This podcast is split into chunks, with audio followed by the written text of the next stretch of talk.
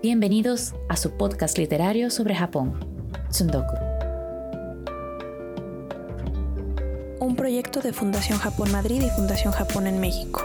Locución y guion, Patricia Portillo y Sofía Ortega. Equipo técnico, Moisés Pérez.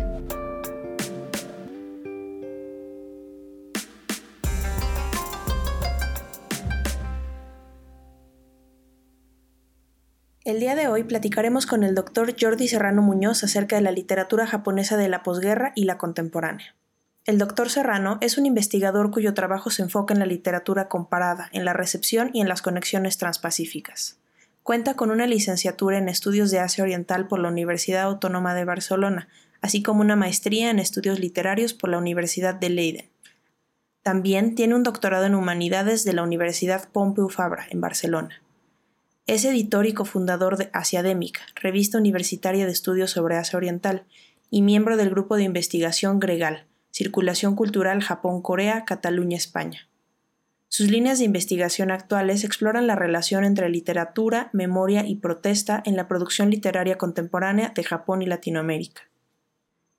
Profesor Serrano, es un honor para mí poder entrevistarlo hoy. Muchas gracias por aceptar nuestra invitación a participar y bienvenido al podcast. Gracias a vosotros. Antes de entrar directo al tema, nos gusta hacerle una pregunta a nuestros invitados que tiene que ver con su relación personal con la literatura japonesa. Y es, ¿cómo es que usted se interesó por la literatura japonesa? ¿Se acuerda de cómo llegó a ella o cuáles fueron sus primeros contactos con esta tradición literaria?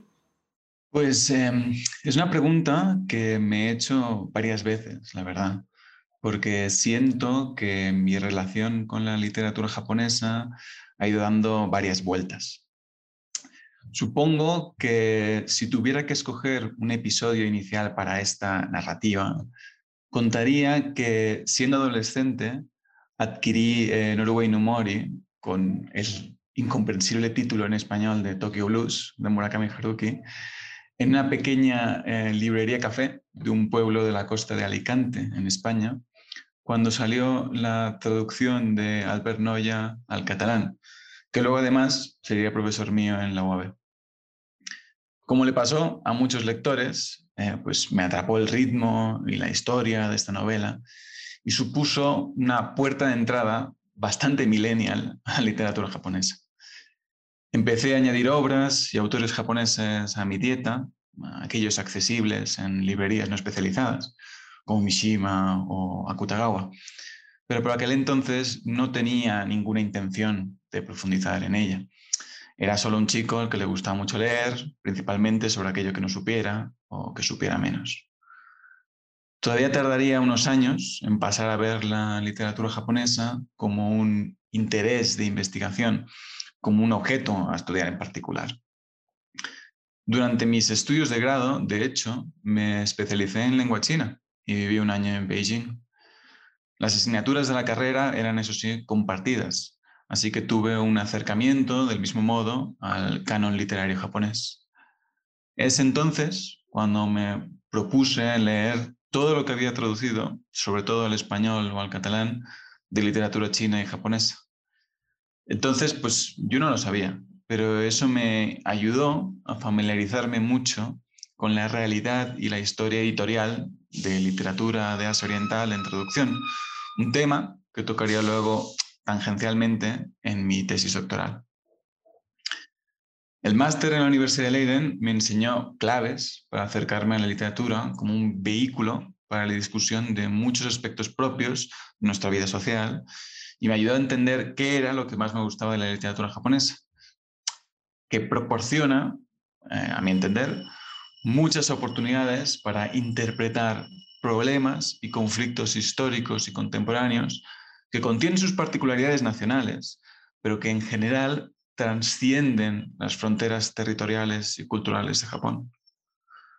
Esta disputa entre la idea de lo particular y la idea de lo universal, de la relación entre la literatura y su interpretación nacional, de la capacidad, digamos, de la literatura también en traducción por generar imaginarios, imaginarios que además son poco inocentes y no están divorciados de influencias, de discursos del poder, me obsesionó.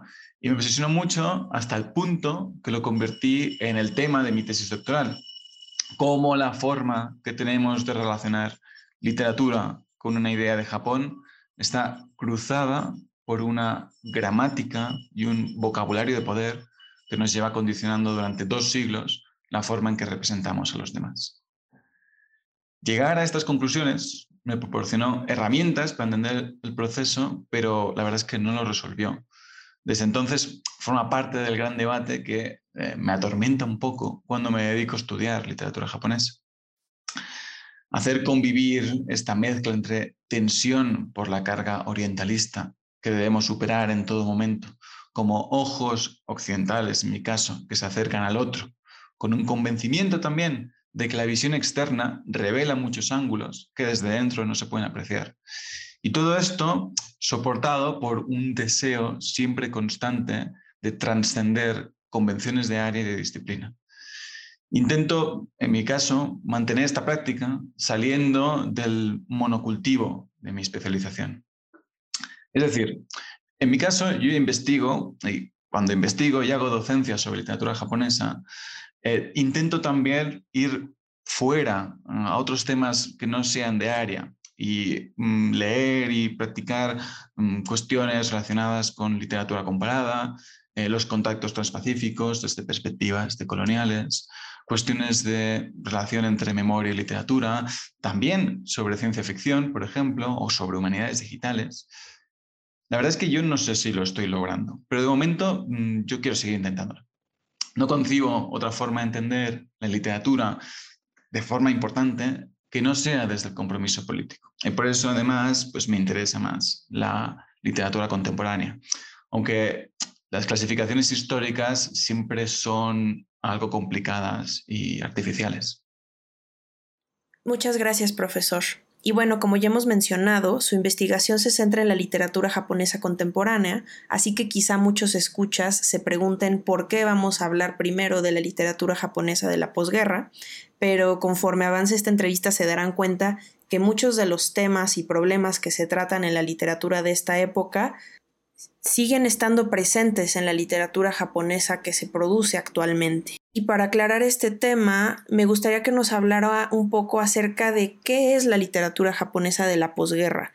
Cuando hablamos de la literatura japonesa de la posguerra, parecería que nos podríamos estar refiriendo a toda la literatura que fue escrita en Japón posterior al fin de la Segunda Guerra Mundial. Y por eso me interesa preguntarle a qué refiere exactamente el término de literatura japonesa de la posguerra se refiere a una literatura que fue escrita en cierto periodo de tiempo o es quizá una literatura que discute o trata temas específicos, característicos de una generación. ¿Nos podría explicar más de a qué refiere este término? Em, a ver, lo primero es decir que toda división historiográfica es, a fin de cuentas, artificial. Es decir, la creamos y la usamos porque tiene fines prácticos porque nos ayuda a entender mm, procesos de transformación. En este caso, asumimos, porque así se ha estudiado, que la derrota en la Segunda Guerra Mundial fue un momento clave en la vida social, política y artística de los japoneses. Las guerras en general tienen esta capacidad de ser bisagras históricas peligrosas, porque aunque podamos limitar el tiempo de la contienda a unos años, digamos, entre el 1937, que Japón declara la guerra a China, hasta 1945, que se rinde ante las fuerzas aliadas, ¿cómo determinar cuánto duran sus efectos? Es decir, ¿cuándo se acaba una posguerra? Digo esto porque autores, artistas, pensadores y políticos así se lo preguntaban. ¿Qué quiere decir estar en un país de posguerra y hasta cuándo se deja de estar en una sociedad de posguerra? Desde un punto de vista de periodización, podríamos dividir la posguerra en tres fases. La primera sería la de la ocupación, que va desde el 45 hasta el 51, que es el año en que se firma el Tratado de San Francisco y marchan la mayoría de tropas aliadas al país. Son tiempos de privaciones materiales, eh, desde el punto de vista artístico, de representación de la presencia extranjera en el país y sus efectos en la vida socioeconómica, sobre todo en la capital. También son tiempos de censura, por parte del gobierno y de las autoridades de la ocupación. El tratamiento de la guerra y las experiencias de los veteranos constituyen temas complejos, cruzados por el trauma individual y la presión por tener que dar una vuelta de hoja muy rápido. Escritores que se habían retirado de la vida pública o que habían optado por tener un perfil más discreto en la década de los 30 y durante la guerra, practican entonces un regreso a la escritura más o menos comprometida según el caso. El segundo periodo comprendería la década de los 50, de normalización del nuevo Estado democrático japonés, de inicio de la Guerra Fría y todo esto hasta la renovación del Tratado de Cooperación entre Estados Unidos y Japón, abreviado como ANPO, en el 1960. Un tratado muy polémico y que llevó a la calle en sus momentos álgidos a millones de japoneses en su rechazo. El fracaso de estas movilizaciones y el inicio de la bonanza económica suelen ser tratados como un punto en que ya empezamos a dejar de hablar de literatura de posguerra. ¿Pero por qué? Principalmente porque los temas mm, esenciales que habían marcado estos años anteriores, aquellos como la presencia de las tropas estadounidenses, la vida bajo las privaciones materiales propias de un país devastado por una guerra, o la búsqueda de un nuevo sentido individual y nacional tras el desmoronamiento del proyecto imperial, pues van perdiendo eh, su fuerza en el debate público, desplazados sobre todo por el éxito de los planes económicos puestos en marcha por el gobierno japonés, la represión hacia las movilizaciones izquierdistas y la presión geopolítica de la Guerra Fría. Todos estos temas cruzan y atraviesan la obra de los principales autores de estas décadas, autores como Mishima Yukio, eh, Kawabata Yasunari, eh, Hayashi Fumiko, Oe Kensaburo en sus primeros años, Sakaguchi Ango, eh, Dasai Osamu, eh, Ishikawa o Abe Kobo. Todos estos temas incluso cuando no los trataban abiertamente. Entonces, hay quien preferiría que la posguerra se acabara entonces, con el final feliz del llamado milagro económico. Hay, sin embargo, quien todavía considera la década de 1960 como parte también de la posguerra. Eh, el 70 supone eh, el primer estertor final. Mishima eh, se intenta suicidar en una sublevación militar, fracasa y muere en el cenit de su fama, justo el mismo año que se vuelve a renovar el AMPO y que se repite el fracaso de las movilizaciones en su contra. El último cabo oficial que quedaba como remanente de la guerra y de la ocupación era la gestión de la prefectura de Okinawa. Así como el resto del país había vuelto a estar bajo soberanía del gobierno japonés tras el Tratado de San Francisco, los estadounidenses insistieron en retener la administración del archipiélago más meridional para mantener bases militares. Em, Sato eh, Eiseko, el primer ministro durante la segunda mitad de los 60, ya dijo en el 65, justo cuando empezaba su gobierno, que hasta que el territorio no regresara a estar bajo soberanía japonesa, la posguerra no podía darse por terminada. Finalmente se volvería Okinawa a la administración central japonesa en 1972, 20 eh, años después del Tratado de San Francisco y más de 25 después del final de la guerra. Ese mismo año, el 72, Nixon restablece contacto diplomático con la República Popular China y Japón llega a su máximo de crecimiento anual. El país había pasado de tener una quinta parte de su población bajo el umbral de la pobreza justo después de la guerra, a que cerca del 90% se autoperciba como clase media. Entonces, cuando el compromiso político mm, general se diluye y se entra en un periodo de languidez y frivolidad. Esta es, al menos, eh, una narrativa institucionalista. Sin embargo, que consideremos que se termine, incluso si aceptamos esto, el periodo de posguerra, no debe entenderse como que se deje de hablar de la guerra o como que la guerra y sus repercusiones no tengan influencia en lo que vendría después. De hecho, cuestiones como la responsabilidad nacional y sobre todo internacional de Japón por los crímenes de guerra, las consecuencias de la bomba atómica en las víctimas, muchas de ellas olvidadas y marginadas por el mainstream, o los problemas generados por la ocupación no se abandonan y vuelven a recobrar fuerza cuando otras generaciones de japoneses los revisitan, quizás en el trauma de quienes lo vivieron en primera persona. Y justamente uno de los temas que se trata en la literatura japonesa de la posguerra es acerca de las experiencias personales vividas durante la guerra. En este periodo la literatura sirvió como un canal para expresar tanto el dolor por la tragedia personal, así como por la tragedia colectiva. ¿Nos podría platicar un poco de cómo es que vemos reflejada esta experiencia traumática en la literatura japonesa? Claro. Cuando hablamos de cómo la literatura refleja el trauma, debemos tener en cuenta que partimos de un reto que es virtualmente imposible de realizar. Es decir, el trauma, por su propia naturaleza disruptiva, es en esencia irrepresentable. El dolor que produce impide que se pueda explicar racionalmente y que tenga un cierre y un significado para los sujetos o las comunidades que lo viven. Esto no debe impedirnos intentar su representación como un ejercicio político, tanto de rendición de cuentas como de sanación. Representar el trauma será siempre hacer un acercamiento tentativo, siempre una interpretación posible. Pero es precisamente el ejercicio de su intento representativo el que tiene estas capacidades sanadoras.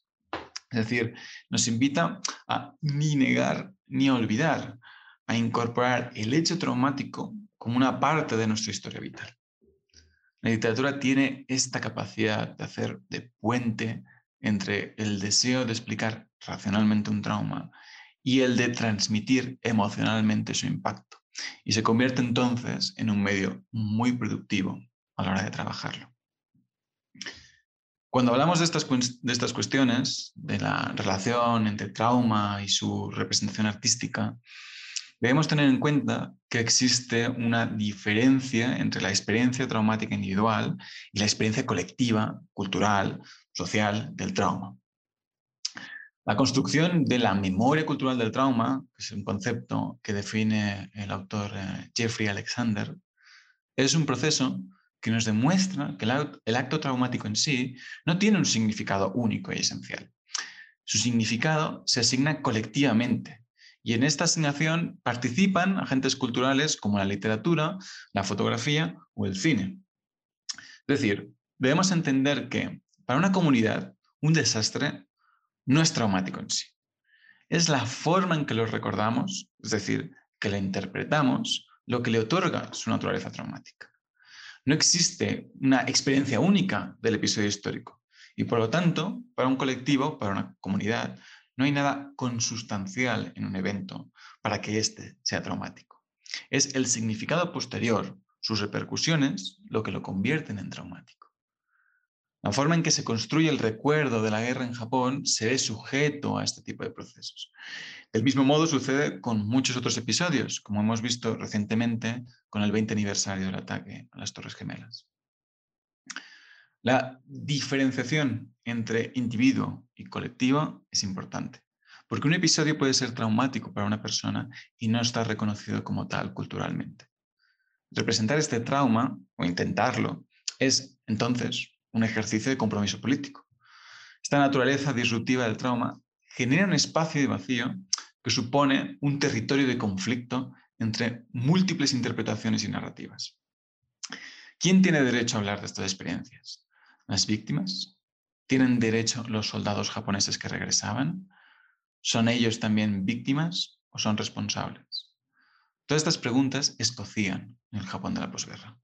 Suponen una preocupación vital para algunos autores, principalmente los más comprometidos, pero también son importantes para tener en cuenta aquellos que decidían no hablar de ellas, porque su silencio, su distancia hacia estos temas era también un posicionamiento político relevante y con muchas consecuencias. Las autoridades dentro del Japón de posguerra, es decir, tanto el gobierno como las fuerzas de ocupación, estaban interesadas en una rápida transición que sirviera para pasar página lo antes posible a los horrores de la guerra. El problema es que esto incluía una falta de reconocimiento real de las responsabilidades individuales y colectivas, así como una omisión al trato de veteranos y víctimas, ya fuesen soldados como población civil. Muchos japoneses, fueran militares o colonos, regresaron a Japón cargando con heridas físicas y espirituales que se encontraban que no podían acabar de tratar en público. Autores como um, Philip Seaton o Hashimoto Akiko han señalado cómo el Estado japonés hizo esfuerzos por alzarse como el único legitimado para establecer una narrativa de la guerra. Esto es algo que suelen hacer la gran mayoría de estados basándose en la institucionalización de la memoria a través, en este caso, de monumentos o museos, como serían em, el santuario de Yasukuni, donde eh, se rendía culto a caídos en distintas guerras modernas del país, algunos de ellos eh, criminales de guerra, o también el Museo de la Paz de Hiroshima. Todos estos museos, monumentos, son sitios de memoria, como decía Pierre Nora, y cumplen la función de canalizar el recuerdo de la guerra como algo reconocido, sí, pero etiquetado entonces como ya superado, gracias a la intervención de las autoridades. Se enviaba el discurso de que no era necesario procesar individualmente el trauma de la guerra porque el Estado ya lo estaba haciendo por ti. Aquellas experiencias, sin embargo, que no encajaban con la narrativa o incluso que la ponían a prueba, se veían entonces sin lugar oficial ni discurso de apoyo. La literatura, entonces, demuestra la falta de efectividad de esta institucionalización de la memoria por incluir todas las narrativas. Así como la importancia que tiene ofrecer vías propias para la exploración del trauma, su representación y su intento de interpretación que siempre será plural y nunca puede generalizarse.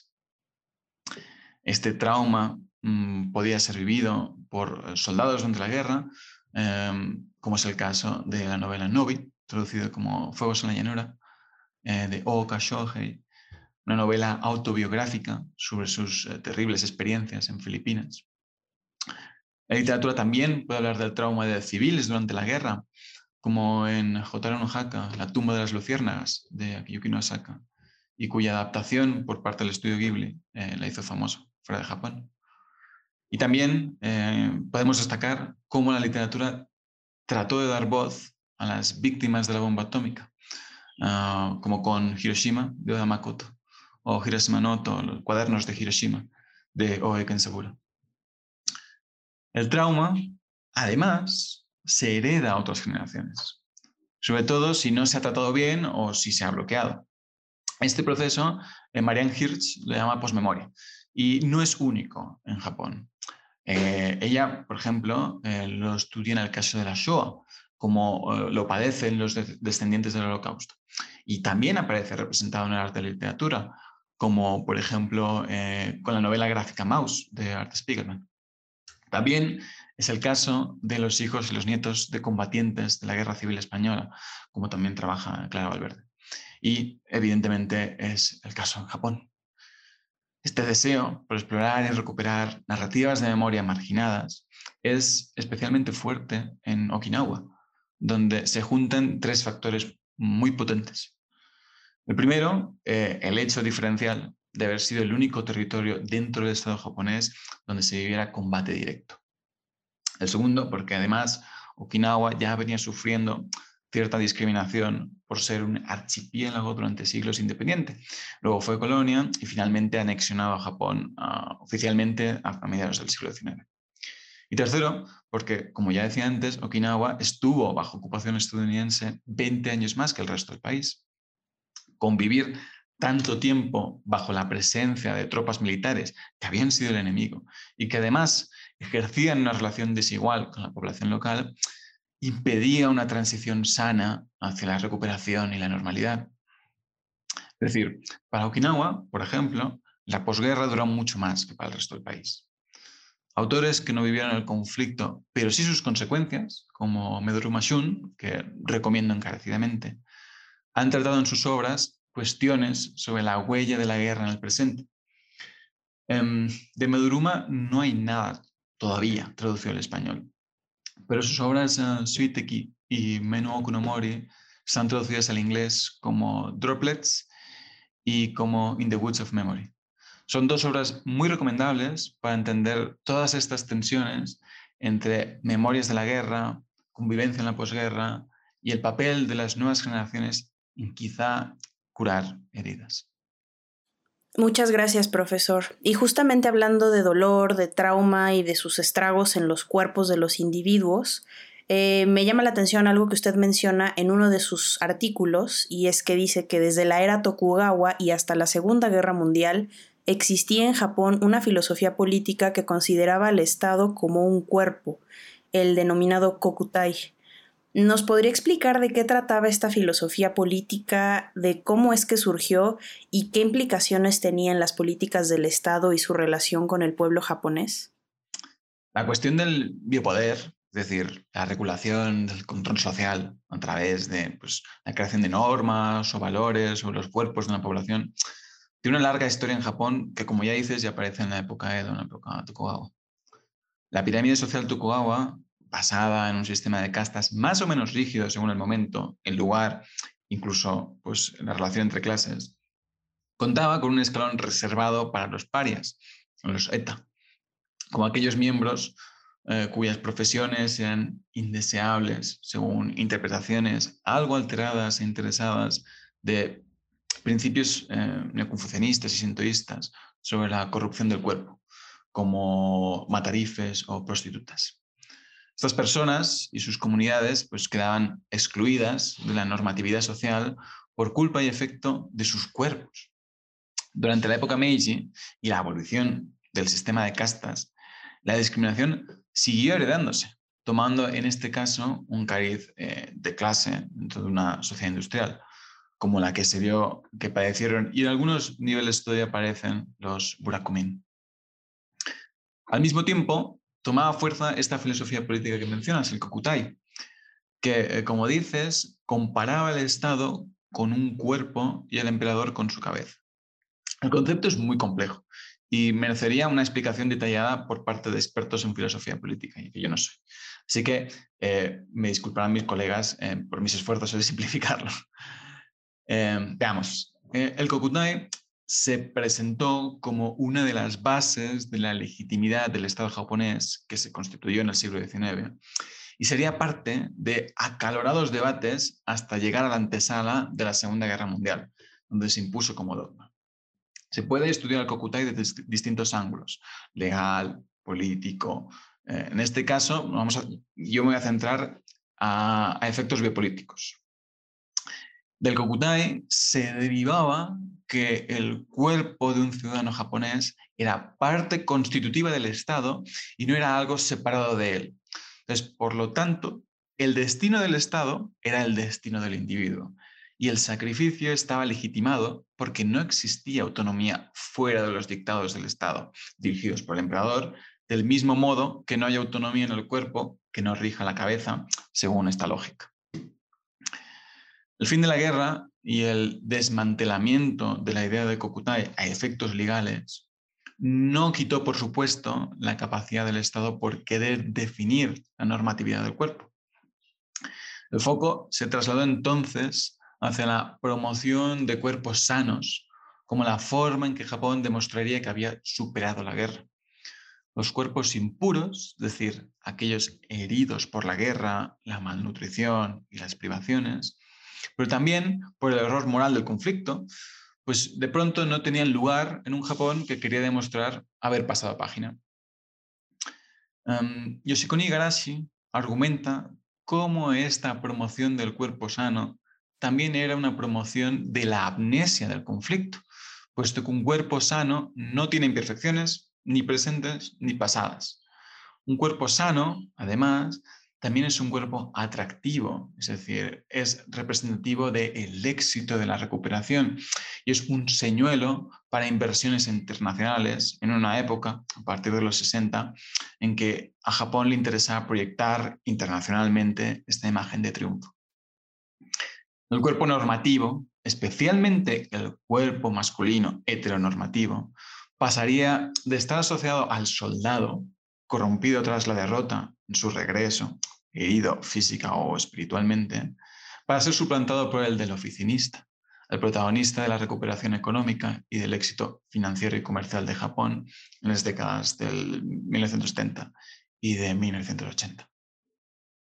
Y justamente hablando de la dicotomía entre lo puro y lo corrupto que surgió en Japón después de la Segunda Guerra Mundial, eh, la presión de ceñirse al estándar de el cuerpo sano generó muchas expresiones artísticas que buscaban rebelarse en contra de este ideal. ¿Nos podría platicar un poco de algunas de estas expresiones o movimientos artísticos que surgen a partir de y en contra del ideal del cuerpo sano?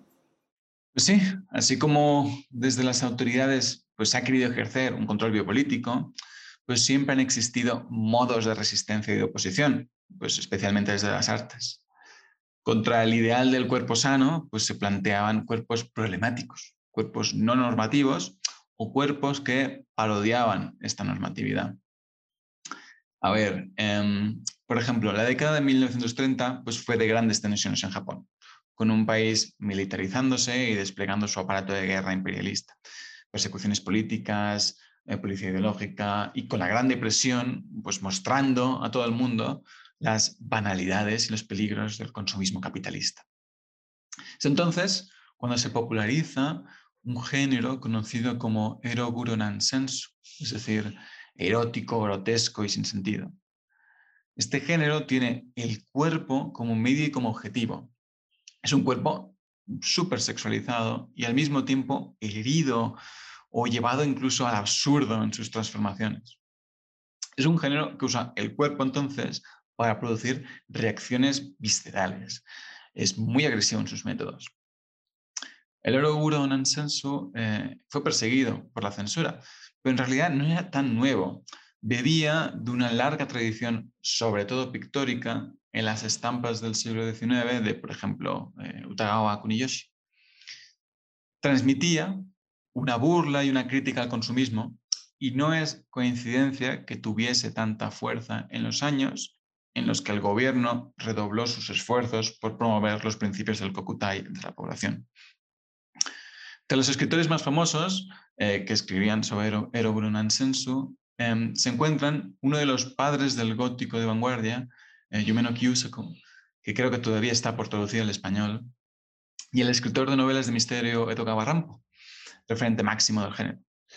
Eh, muchas de las obras de Edogawa Rampo, especialmente las de los años 30, pues introducen elementos retorcidos y que buscan poner a prueba la capacidad de tolerancia del público, como Inju, eh, traducido en español como em, la, bestia, ciega y publicada por Satori. Como referencia al efecto y estilo, eh, quizá haya oyentes familiarizados con la obra de Kago Shintaro, mm, que es mucho más reciente y también es heredera de estos principios del eroguro. El eroguro Nansenso decayó poco antes de empezar la guerra, pero su influencia se puede ver en otros subgéneros posteriores, como, como el Nikutai Bungaku o la literatura de la carne. Esta corresponde más al periodo de la ocupación y sus principales promotores pues, serían eh, Tamura Taijiro, con obras como Nikutai no Mon o Las puertas de carne, que tiene por protagonistas a un grupo de prostitutas que se unen para ayudarse a sobrevivir en el Tokio desolado por la guerra y un soldado, un soldado veterano que se enamora de una de ellas. Así como Tamura escribe por y para el deseo sexual como medio para hablar de los conflictos de la posguerra, Ango Sakaguchi el otro nombre normalmente asociado a la Nikutai Bungaku, tenía una concepción del cuerpo más amplia y creía en él como un medio de liberación política y espiritual. Sí trabajaba también estas ideas a través de la sexualidad y del erotismo, pero incluía al mismo tiempo una idea de deseo corporal que fuera más allá del deseo sexual. Esta cuestión de corporalidad, deseo, represión, libertad, formaba parte de temas muy presentes en la literatura de posguerra de autores muy populares, como por ejemplo Mishima o de hoy. La década entonces de los 70 empieza a haber también una reacción hacia esta sanitización que hablábamos antes de los cuerpos, que está asociada a la bonanza económica. La alta literatura se repliega en lo que se conoce como la generación introspectiva la normatividad de clase media y de collar blanco, pues trajo obras que tomaban la vida de la oficina y los dramas propias de la familia nuclear como base para crear su propia ficción. Esta es la llamada Keisei Bungaku, o literatura de negocios, eh, cuentos y novelas como eh, Supa de Atsushi Satoshi, donde se cuenta con mucha pasión e intriga la transformación de los supermercados en espacios de consumo atractivo y accesible para una población pues, con nuevos hábitos de consumo. Sin embargo, también hubo quien interpretaba este discurso del éxito de los cuerpos sanitizados de clase media como algo hipócrita. Personajes de autores como Tsutsuya Sotaka pues, eh, son oficinistas y funcionarios cuya normalidad siempre se ve alterada y rápidamente desintegrada por un evento repentino, fantástico o absurdo, pues revelando la fragilidad del status quo. Por ejemplo, en uno de los cuentos de Tsutsui, em, el protagonista debe escapar de un Love Hotel por una amenaza de incendio sin tiempo para coger su ropa. Preocupado por el que dirán, pues recorre Tokio desnudo, buscando refugio, y en el transcurso de un día reniega de su identidad como hombre respetable y como hijo sano del patriarcado japonés. Durante los 80, el neoliberalismo y la cultura yuppie invitaban a reflexiones sobre la inevitable corrupción de valores asociada al progreso capitalista sin límites. Por ejemplo, em, el género cyberpunk juega con esta idea de la corrupción del cuerpo a partir de las intenciones por mejorarlo mecánicamente cómo el progreso y el deseo de un cuerpo mejor pues llevan a su decadencia y además a cuestionar pues, nuestra humanidad. Esto se puede ver, por ejemplo, en obras como Ghost in the Shell.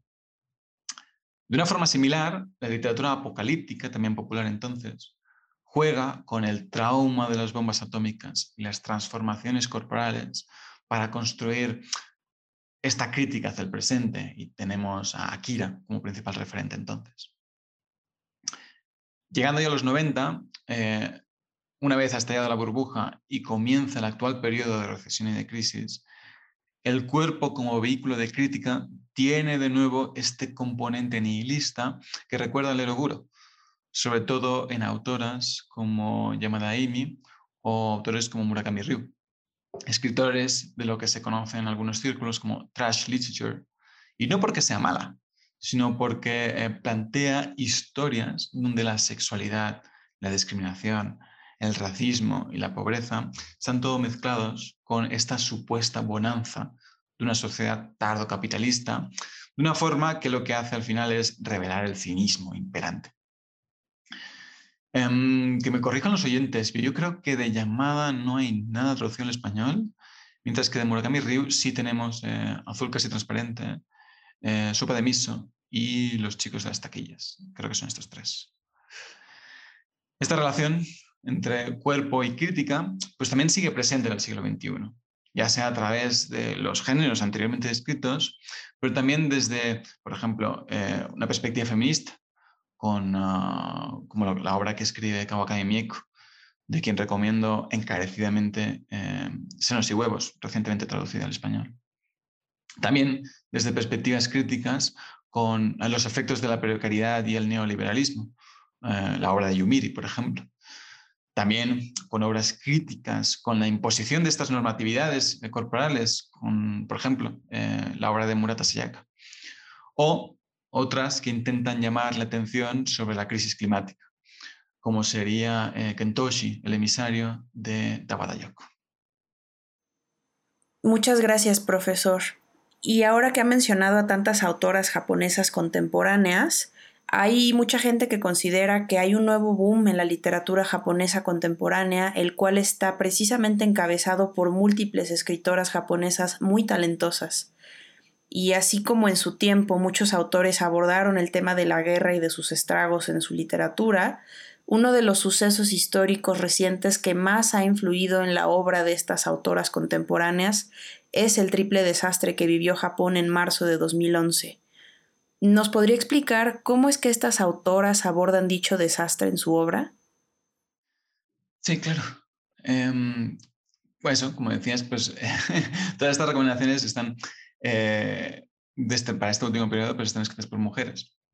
El triple desastre del 11 de marzo de 2011 eh, se ha constituido como este momento parteaguas en el Japón contemporáneo por el modo en que se canalizaron una serie de deseos de movilización y de protesta que en su momento sacaron a decenas de miles de japoneses a la calle.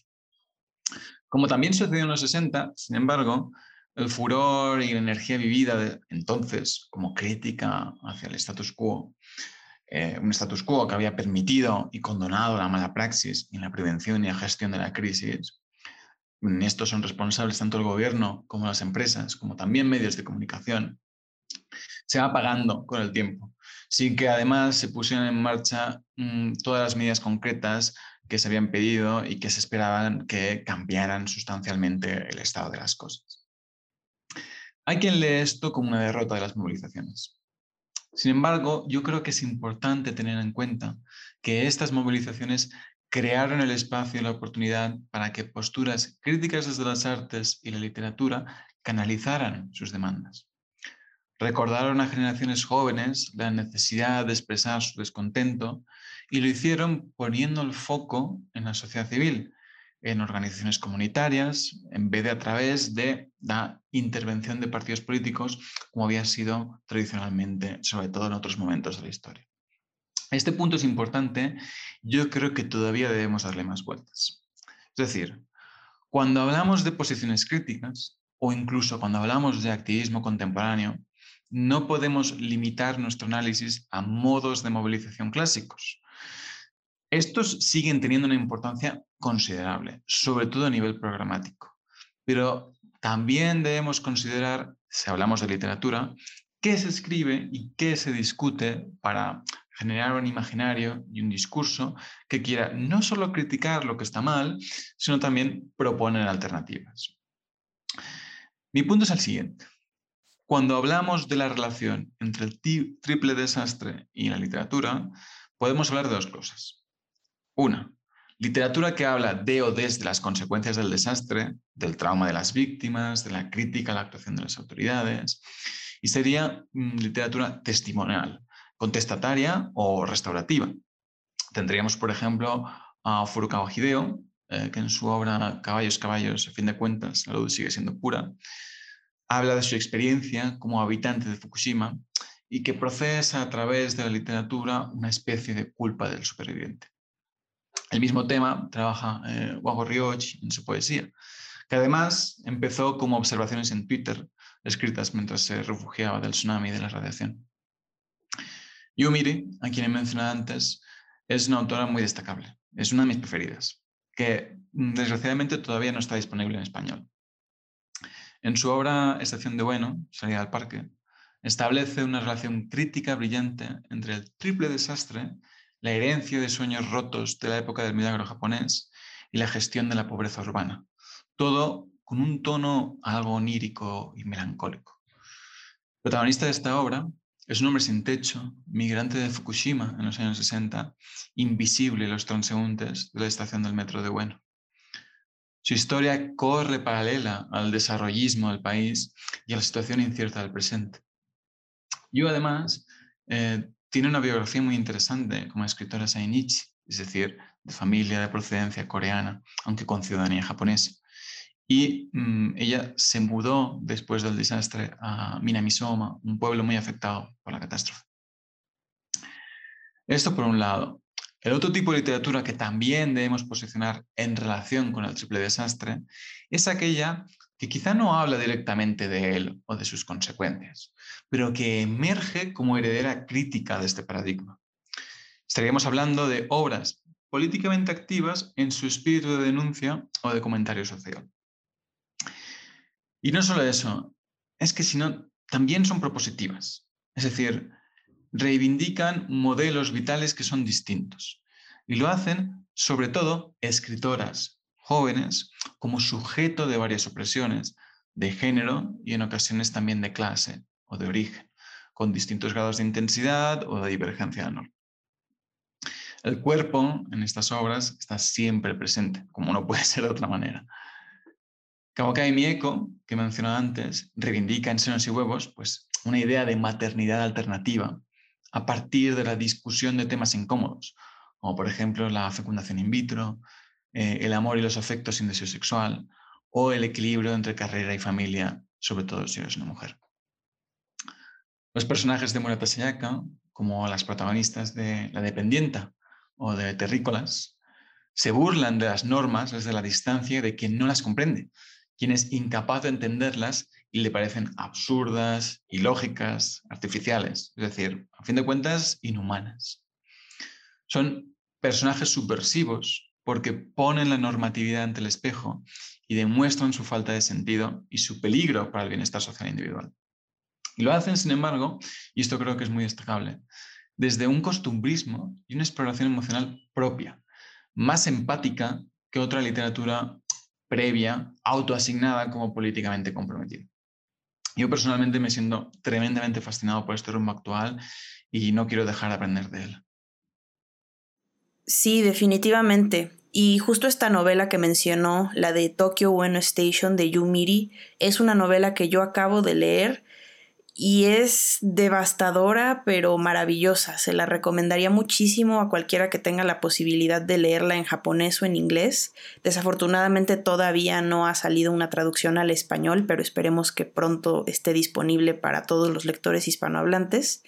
Y esto me lleva a mi última pregunta y es ¿qué libro de literatura japonesa de la posguerra o quizá mejor contemporánea le recomendaría a usted a un lector que apenas está iniciando en el tema? Qué bueno que también te gustara eh, el, libro de, de You. Bueno, yo lo voy a dividir en, voy a hacer tres recomendaciones, em, como una por cada periodo más o menos de lo que hemos ido hablando hoy. Eh, yo creo que em, siempre es difícil ¿eh? este tipo de ejercicios, pero quizá una buena obra introductoria sobre em, cómo era el sentir mm, y las tensiones propias del Japón de posguerra sería Indigno de ser humano de, de Sayo Sam. Una obra que cuenta a través de cuadernos eh, la historia de un joven que desde su infancia hasta finales de sus, de sus 20 años eh, vive totalmente atormentado por una crisis de identidad entre quién quiere y quién cree ser y esta incapacidad por mostrarse de esta forma ante los demás o de que lo reconozcan mm, como él preferiría. Es atormentado por esta alienación, se arroja a una vida de vicio y de autodestrucción, como forma también de, construir una identidad que sea aceptable porque eh, sea a través de lo que no se, es aceptable, digamos. Teniendo en cuenta que se publicó en el 48, yo creo que es una buena obra para mm, entender este sentir de crisis que se pueda leer en clave de posguerra, pero al mismo tiempo, pues sin limitarlo a ella. Además, es la segunda obra eh, más vendida de la literatura moderna y contemporánea japonesa después de eh, Kokoro, de Natsume Soseki. Otra obra que puede ser interesante para hablar de este, entre los 70 y los 80 podría ser, eh, por ejemplo, la colección de cuentos Estoy desnudo, de Tsutsuya Sotaka. Estaríamos hablando de cuentos, además hay cuentos que son más costumbristas, semifantásticos, y otros que son de ciencia ficción. Son muy gamberros, eh, pero ayudan también a eh, acercarse a, este, a estas décadas, digamos, de eh, prosperidad económica y también a ver un punto de vista crítico hacia elementos hipócritas que, existían entonces. Y la tercera, pues voy a recomendar de nuevo a Yumiri y, y, Estación de Bueno, a ver si tenemos suerte y, y se puede traducir al español. Muchas gracias, profesor. Entonces, ahí lo tienen, otra serie de recomendaciones para agrandar todavía más su lista de lecturas pendientes. Y bueno, hemos llegado al final de esta entrevista. Como siempre nos pasa, hay muchos temas que quedan pendientes por platicar. Ojalá en un futuro podamos seguir ahondando en ellos. Pero espero que con esta entrevista los escuchas se lleven un panorama mucho más amplio y crítico de todo el contexto político detrás de la producción literaria japonesa, no solo de la posguerra, sino también de la contemporánea. Así que no me queda más que agradecerle a usted, profesor, por haber accedido a participar en este podcast esta hora de entrevista se me ha pasado rapidísimo y estoy segura de que muchos de nuestros escuchas también han quedado fascinados. Y para despedirnos, ¿le gustaría dar un último mensaje a nuestros escuchas? Bueno, yo agradeceros por eh, llevar a cabo este proyecto que creo que es muy importante. Eh, siempre está muy bien. Yo me siento muy honrado de, de, haber tenido la oportunidad de estar aquí, compartir parte de mi investigación y poder charlar de, todas estas cosas y animarles a que eh, se acerquen a la literatura más, más contemporánea, la escrita en los últimos 10, 15 años, porque hay cosas muy buenas que se están escribiendo ahora mismo, sobre todo por parte de, de novelistas.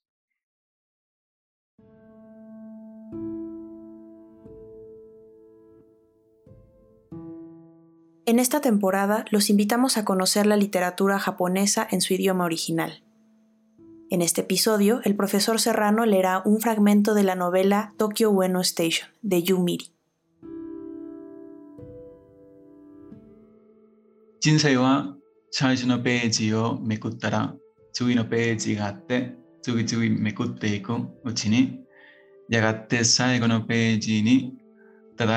No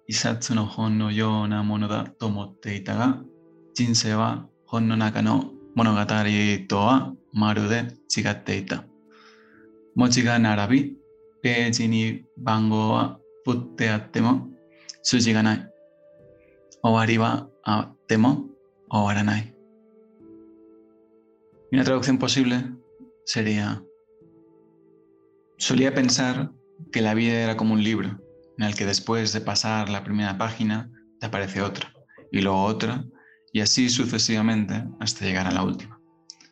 Sin embargo, ahora creo que la vida es totalmente distinta a un libro. Por mucho que se acumulen las palabras y transcurran las páginas, no tiene argumento. Incluso si hay un final, no se termina de verdad.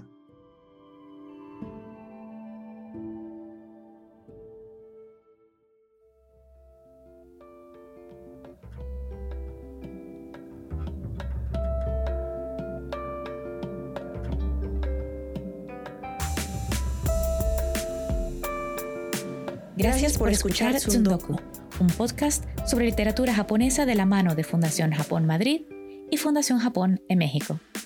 Arigatou gozaimashita.